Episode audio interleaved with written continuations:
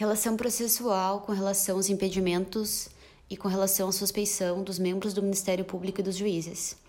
É, vou realizar de uma forma comparada impedimento e suspeição. As causas de impedimento são objetivas, já as causas de suspeição são subjetivas. É analisado então o ânimos do agente.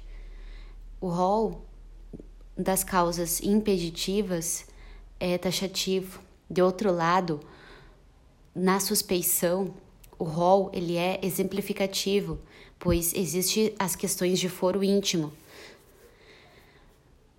O impedimento, conforme a doutrina é, e Renato Brasileiro, os impedimentos causam inexistência, já a suspeição, a nulidade absoluta.